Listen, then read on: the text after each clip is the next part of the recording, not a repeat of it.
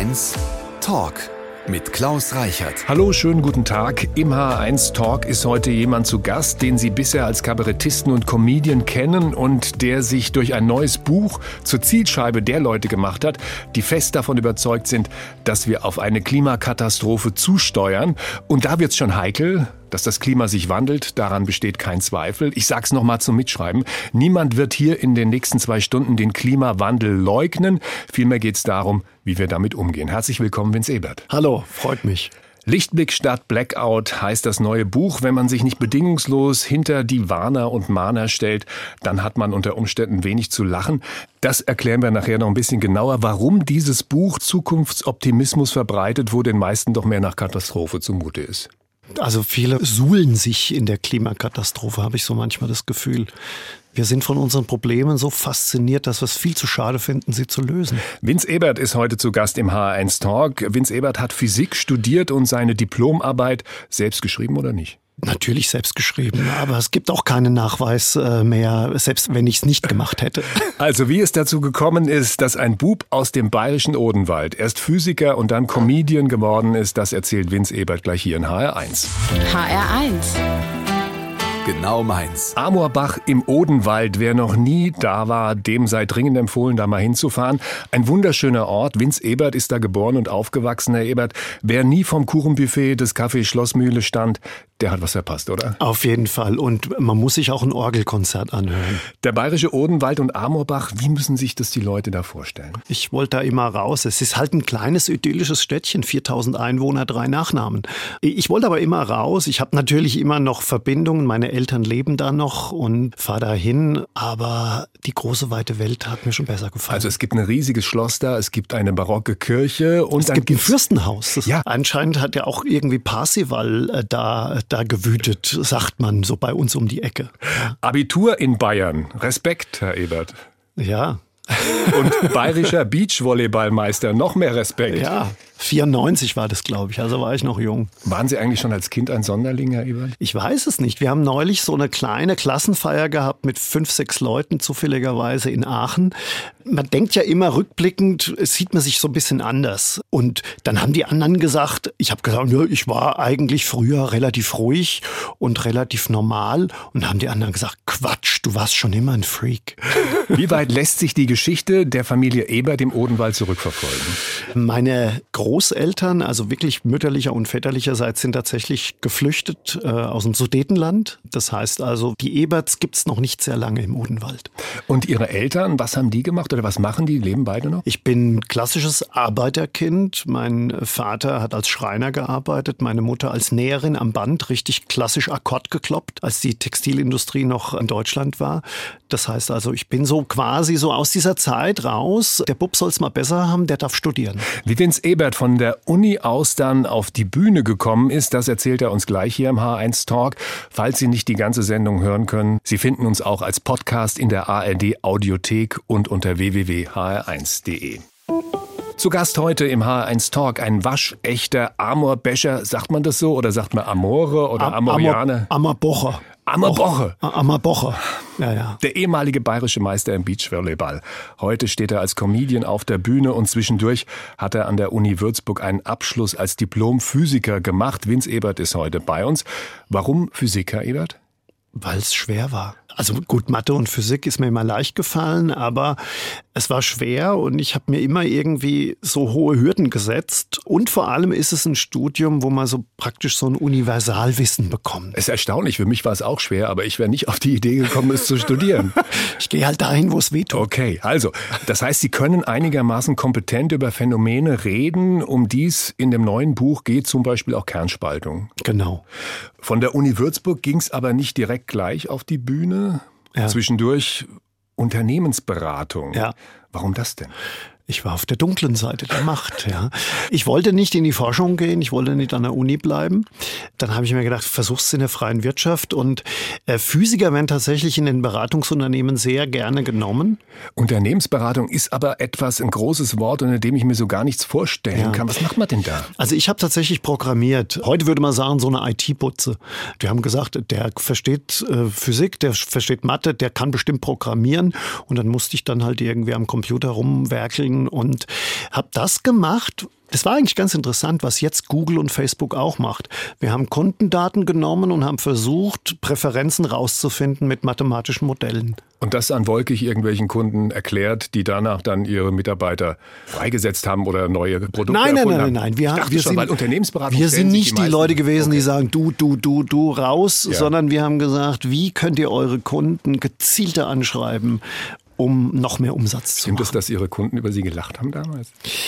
Naja, unfreiwillig. Also ich bin dann immer so zu Präsentationen gegangen und habe dann bei meinen PowerPoint-Präsentationen immer so ein bisschen kleinere Witze eingebaut. Das fanden die damals gar nicht so super lustig. Heute werde ich von den gleichen Unternehmen gebucht und die zahlen mir Gage dafür. Ja, und richtig Gage, ja. also im Vergleich zu damals. Und wobei man als Unternehmensberater, ich kenne es nur vom Hörensagen, wahrscheinlich auch nicht so schlecht verdient, oder? Ja, ich habe für ein Einstiegsgehalt nach dem Studium war das schon okay. Dann kam die die Bühne. Wie kam es dazu, dass Sie dann doch auf der Bühne wirklich gelandet sind? Nach drei Jahren habe ich ja gedacht, das ist es nicht einen Chef zu haben, der einem sagt, was man zu tun hat oder genau zu diesen Zeiten zu kommen, zu denen man halt kommen soll.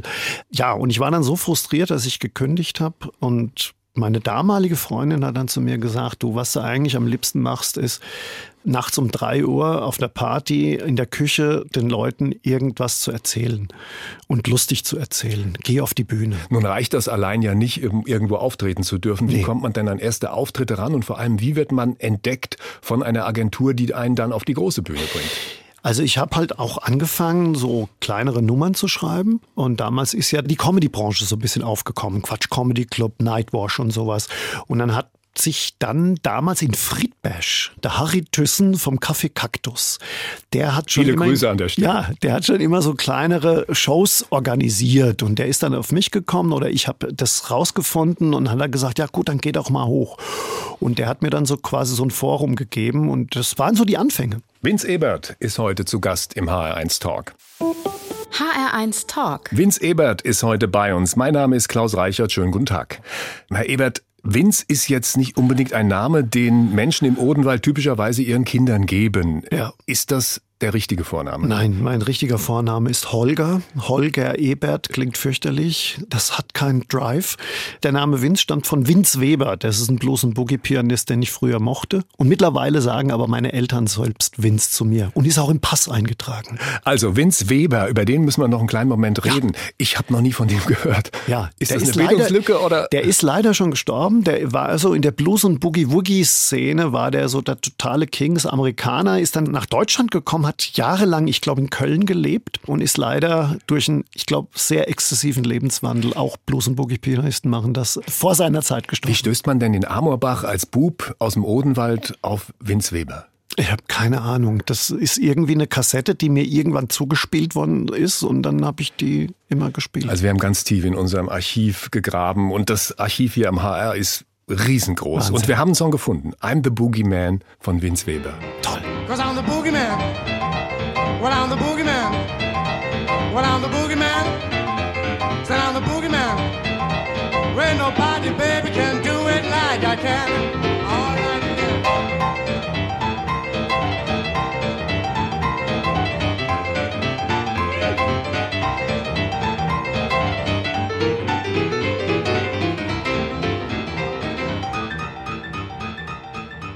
Meinen heutigen Gast kennen Sie aus der Serie Wissen vor acht und aus unterschiedlichen anderen Comedy-Formaten, die im Fernsehen zu sehen sind. Vielleicht waren Sie auch schon mal bei einer Show von Vince Ebert.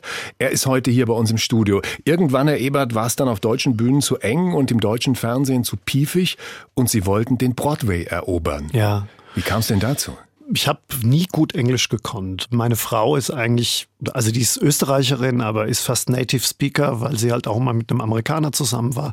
Es war immer total peinlich, wenn ich dann so in der International Community dagestanden war und habe kein Wort rausgebracht. Habe ich gesagt, ich muss besser Englisch können und der größte Druck, den man sich machen kann, zu sagen, ich mache ein englisches Programm und äh, versuche auf der Bühne zu performen. Und das habe ich gemacht und dann bin ich tatsächlich nach New York gegangen. Nun waren Sie damals, als Sie da hingegangen sind, ja schon ein etablierter Comedian hier in Ja. Deutschland, ein prominenter und dann wieder loszugehen und im Grunde bei Null anzufangen. Wie war das damals für Sie?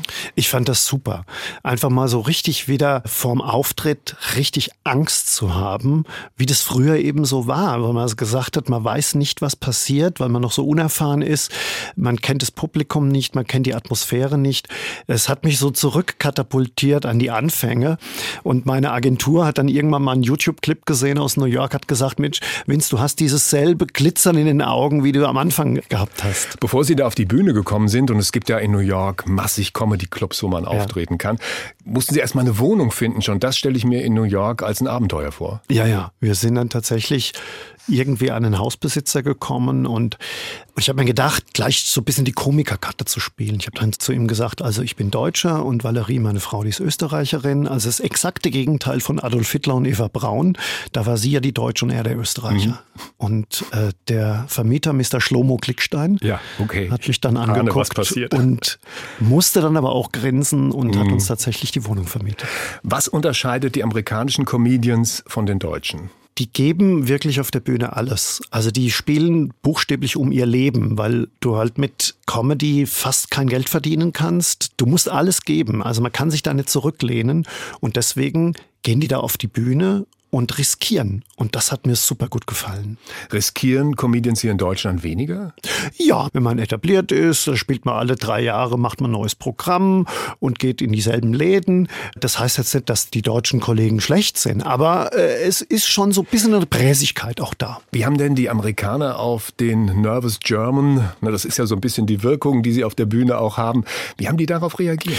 Die fanden es super, weil ich habe so genau das Klischee bedient.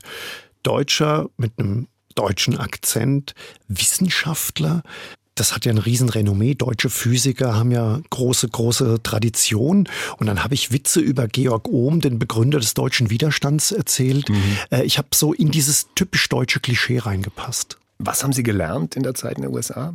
eigentlich auch mehr zu riskieren auf der Bühne, genau das zu machen, was ich denke, was ich bin, nicht zu versuchen, irgendwie jemanden zu pleasen, sondern selber das zu tun und das rauszulassen, was ich selber wirklich zu 100 Prozent fühle. Ich habe mir letztens eine Show von Ihnen angesehen, saß anonym im Publikum. Ach. Ja, doch. In Friedrichsdorf, ausverkauftes Haus. Ja. Es war tolle Stimmung. Und dann haben Sie kurz vor Schluss gesagt, und das fand ich interessant, Sie haben von der Zeit in Amerika erzählt und haben gesagt, dass amerikanische Comedians grundsätzlich keine Zugabe geben, Ja. nicht mehr rauskommen. Genau. Was ist das für eine Geschichte? Die spielen tatsächlich keine Zugaben, selbst die Superstars nicht.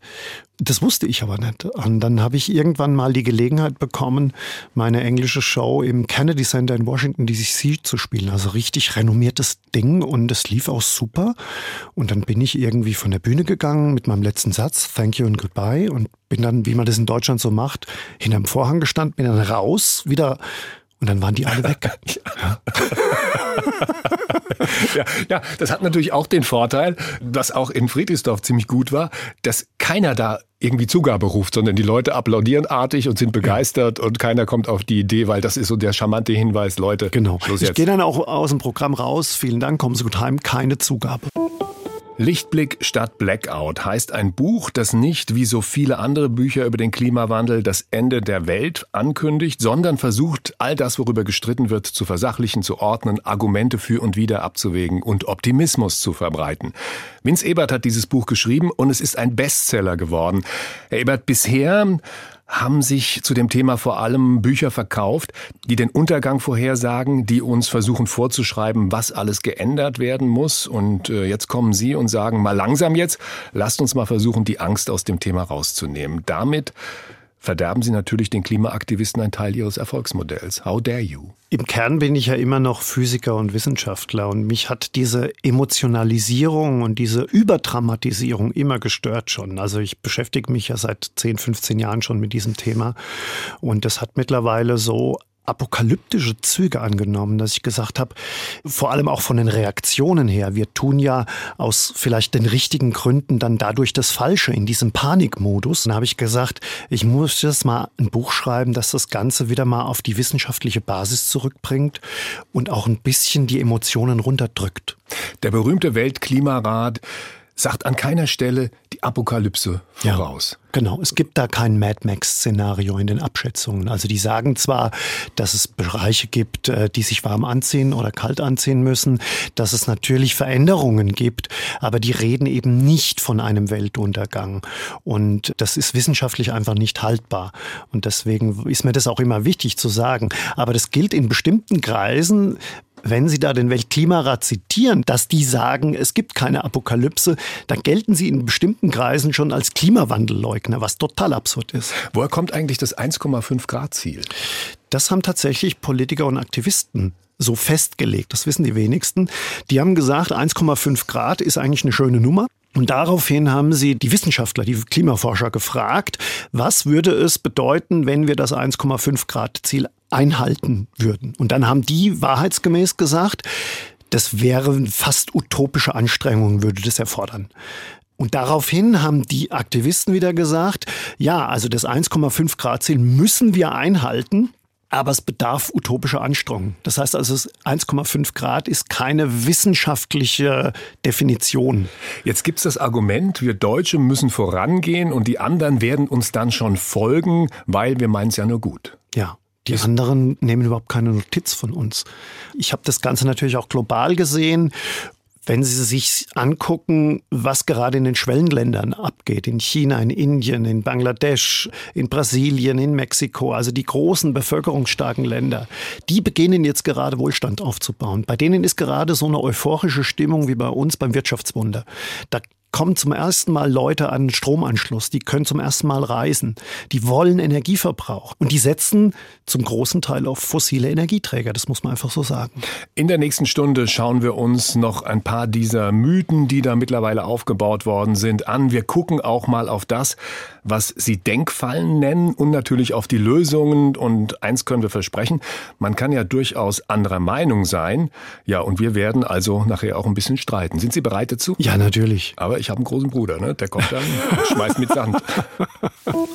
HR1 Talk. Lichtblick statt Blackout heißt der Bestseller meines heutigen Gastes. Dieses Buch ermöglicht einen so ganz anderen Blick auf den Klimawandel und den endlosen Streit darüber, was zu tun ist und was zu lassen ist. Es ist ein Buch, das keine Untergangsängste und Schuldgefühle verbreitet. Im Gegenteil, es verbreitet Optimismus und Lust auf das, was kommt. Vince Ebert ist heute bei uns. Schönen guten Tag, Herr Ebert. Hallo. Herr Ebert, Sie schreiben, wir tun aus den richtigen Gründen das Falsche. Haben Sie ein Beispiel dafür? Naja, also es gibt ja Dinge, die wir gerade in einer Hochindustриenation tun könnten, um die Welt ökologisch zu verbessern. Technologien. Wir könnten zum Beispiel an Gentechnik forschen, weil klimaresistente Pflanzensorten werden immens wichtig sein bei Dürren. Kernenergie, sagt sogar der Weltklimarat, ist ein wichtiger Baustein, die Emissionen zu senken. Das sind zwei Dinge, da steigen wir aus und überlassen anderen quasi die Technologie. Die geht ja nicht weg.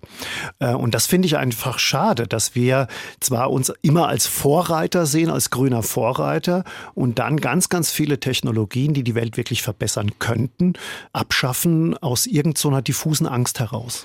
In dieser Stunde reden wir darüber, wie wir unser Energieproblem in den Griff bekommen könnten und wir versuchen zu erklären, warum wir mehr Technikoffenheit brauchen und Verzicht nur bedingt die Lösung sein kann. Herr Ebert, schön, dass Sie bei uns sind. So, jetzt geht's ans Eingemachte. Wir werden uns aus der Atomenergie verabschieden. Gas, Kohle und Öl wollen wir auch nicht mehr haben. Brauchen wir aber noch. Deutschland soll in naher Zukunft von Solar- und Windenergie leben. Vince Ebert, Comedian und Physiker. Wenn ich sowas höre, wird mir ganz warm ums Herz. Mein Bauchgefühl sagt mir, das ist toll. Also ich finde das super, dass wir bald klimaneutral werden. Ja, nicht? Funktioniert halt einfach nicht. Also oder beziehungsweise noch nicht. Und Sie können in Deutschland bis zum jetzigen Zeitpunkt nur für 40 Minuten Strom speichern mit Pumpspeicherkraftwerken. Das heißt also, wenn 40 Minuten lang keine Sonne scheint und kein Wind weht, dann gehen uns die Lichter aus. Und wir haben bisher auch noch technisch keine Lösung, wie wir Energiespeichersysteme im Terawattstundenbereich, das ist die Dimension, die wir bräuchten, herstellen können. Da fehlt es bisher noch an einer Idee, geschweige denn an einer technischen Umsetzung. Wir sind mit diesem Atom- und Kohleausstieg vom Dach gesprungen und hoffen bis zur Landung irgendwie fliegen zu lernen. Da taucht relativ oft das Wort Grundlastfähigkeit ja. auf. Was bedeutet das konkret? Also Deutschland hat als Industrienation eine Grundlast von ungefähr 40 Gigawatt. Das heißt, das ist eine elektrische Leistung, die immer da sein muss, weil wir halt eben rund um die Uhr Strom und Energie brauchen. Und diese Grundlast, die kann eben nur durch grundlastfähige Kraftwerke, das sind Gas, Öl, Kohle oder Kernenergie erzeugt werden. Und die Wind- und Sonnenenergie, die schwanken viel zu sehr, als dass man diese Grundlast befriedigen kann.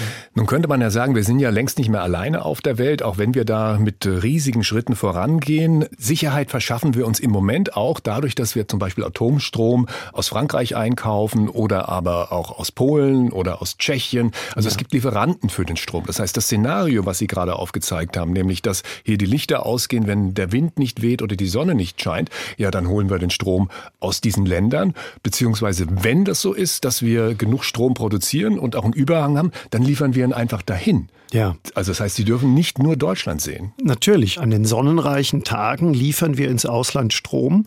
Der Strom wird an der Strombörse gehandelt. Der ist manchmal teuer, manchmal weniger teuer. Das heißt, wir verkaufen den Strom, wenn er extrem billig ist. Die Franzosen fahren dann ihre Kernkraftwerke runter, kaufen den spottbilligen Strom von uns.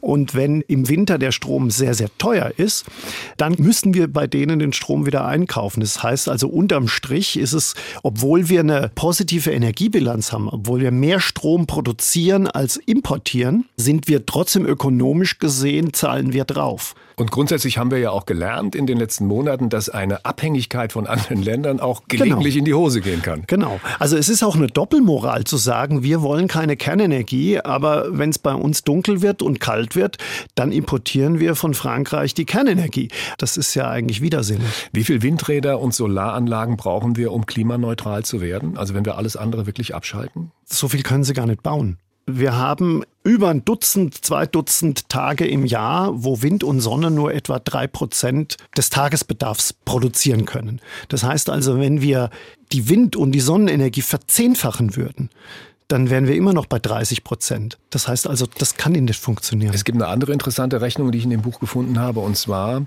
geht die so, dass man sagt, okay, wir haben ein Atomkraftwerk, das steht auf einer Fläche, die ist so und so groß. Und wenn wir das umrechnen, was das Atomkraftwerk an Energie erzeugt in Windräder, ja. wie viel Fläche brauchen wir dann?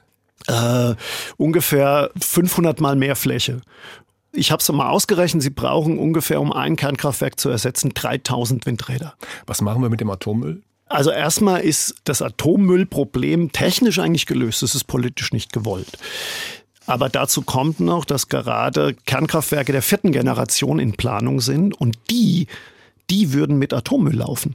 Das heißt, da könnten wir den ganzen Müll, den wir haben, reinstecken, Energie produzieren und die Endstoffe die würden so wenig strahlen, dass wir überhaupt kein Endlager mehr brauchen. Wir wollen aber natürlich nicht verschweigen, dass letztendlich, wenn wir von Technologie, Fortschritt reden, dass natürlich auch die Windkrafttechnik und die Solartechnik ständig verbessert werden. Naja, Windkrafträder sind technologisch mehr oder weniger ausgereizt. Das liegt einfach an den physikalischen Bedingungen. Also sie können da wenig Wirkungsgrad mehr rausholen. Fakten wie diese finden Sie im neuen Buch von Vince Ebert. Falls Sie nicht die ganze Sendung hören können, Sie finden uns auch als Podcast in der ARD Audiothek und unter www.hr1.de. Die meisten der Fragen, die ich jetzt stelle, stellen wir alle unseren Gästen. Jetzt kommt der H1 Fragebogen. Ein paar Fragen habe ich aber noch ergänzt. Vince Ebert wird die Fragen jetzt beantworten. Mein schönstes Privileg als Comedian ist, dass ich meinen Beruf nicht als Arbeit sehe. Ein halbes Pfund Butter kostet ungefähr. Oh, äh. Hm. Pff, ja. Meine Frau kauft ein. Von Kindern habe ich gelernt dass die so wahnsinnig ehrlich sind. Mein Lieblingsessen ist Steaks.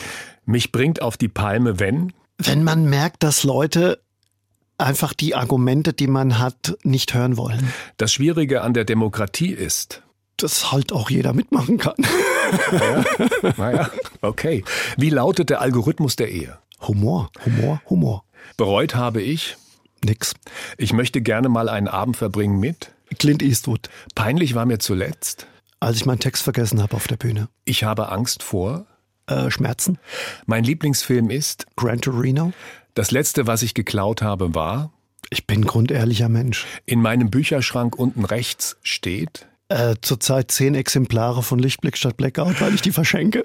Gran Torino und vor allem Clint Eastwood. Warum gerade der? Ich finde es halt auch so ein Typ, der genau das macht, was er will.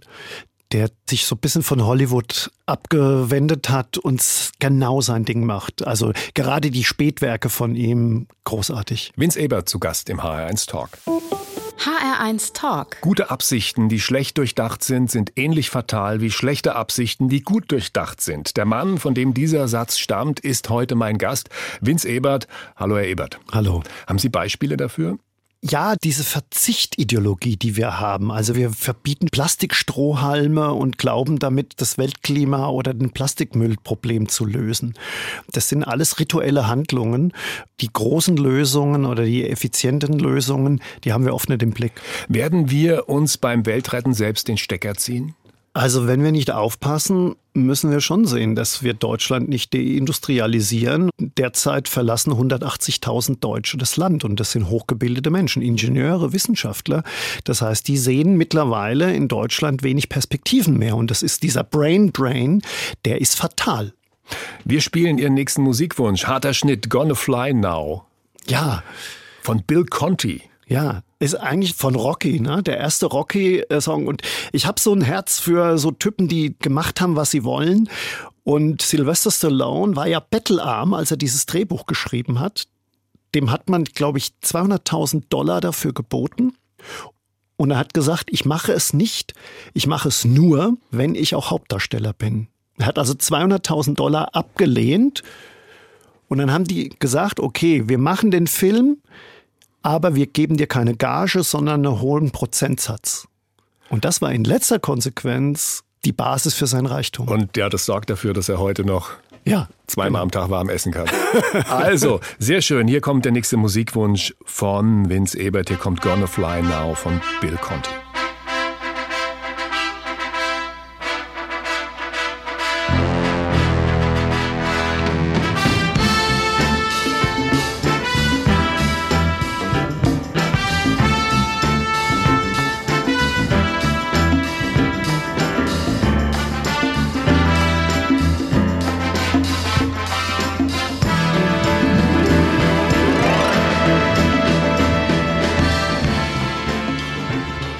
Wir leben so lang wie noch keine Generation vor uns. Verglichen mit vor 50 Jahren ist die Luft sauberer, man kann im Rhein baden.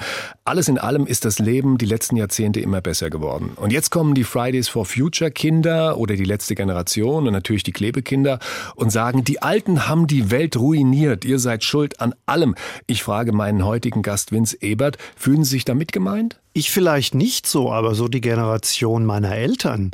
Ich meine, die sind aus Ruinen buchstäblich aufgestanden. Die haben ja nicht irgendwelche Chemiewerke und Automobilkonzerne gebaut mit dem Vorsatz, so, jetzt ruinieren wir mal richtig schön den Planeten, sondern die wollten es einfach besser haben und die wollten, dass es ihre Kinder besser haben. Und denen jetzt im Rückblick vorzuwerfen, sie wären total verantwortungslos gewesen, das finde ich ein bisschen arrogant. Sie haben vorhin schon gesagt, Ihre Eltern haben hart gearbeitet, also ja. hart gearbeitet im Sinne von körperlich, der Vater Schreiner, ihre Mutter am Band in einer Textilfabrik. Wenn Sie noch eine Generation weiter vorgehen, wissen Sie, was Ihre Verwandten damals gemacht haben? Also mein einer Opa ist im Krieg gefallen und mein anderer Opa, den kannte ich noch, der ist auch 86 geworden, aber als der in Rente gegangen ist, der hat im, im Kohlebergwerk gearbeitet, der war dann Zimmermann, der hat dann ähm, im Straßenbau gearbeitet, das weiß ich noch. Da haben die quasi noch im Winter waren die hinten drauf gestanden und haben das Salz rausgeschippt. Der war, als der in Rente gegangen ist, mit 67, war der ein Wrack. Der war ein körperliches Wrack. Warum ist die Vorstellung, die Welt retten zu müssen, zu einer Art Ersatzreligion geworden? Sie nennen das Prinzessin auf der Erbse-Syndrom.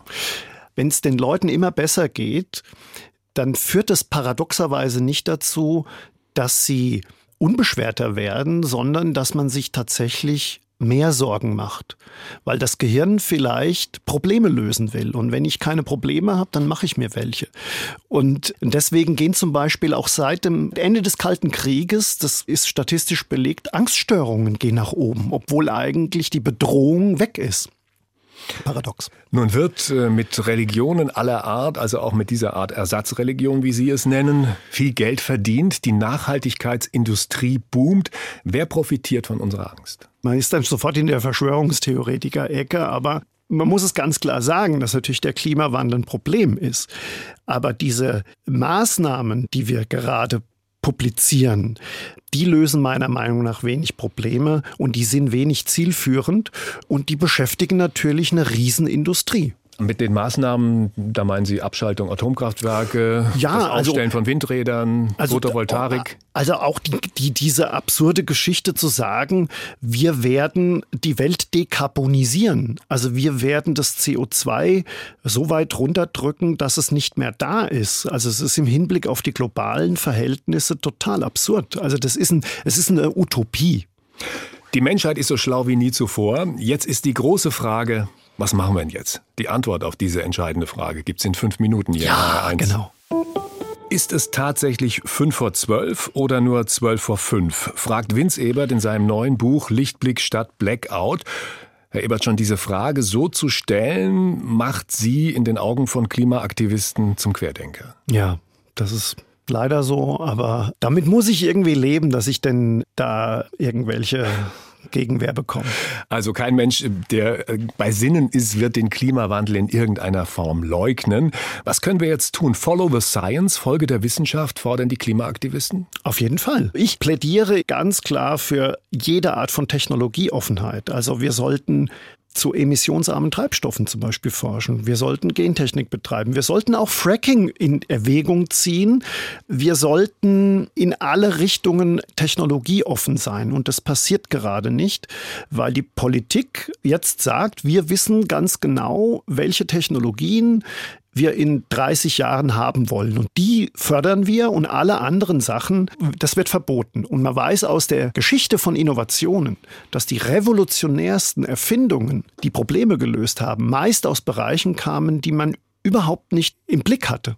Viele glauben, die größte Bedrohung unseres Planeten wäre das weltweite Wirtschaftswachstum.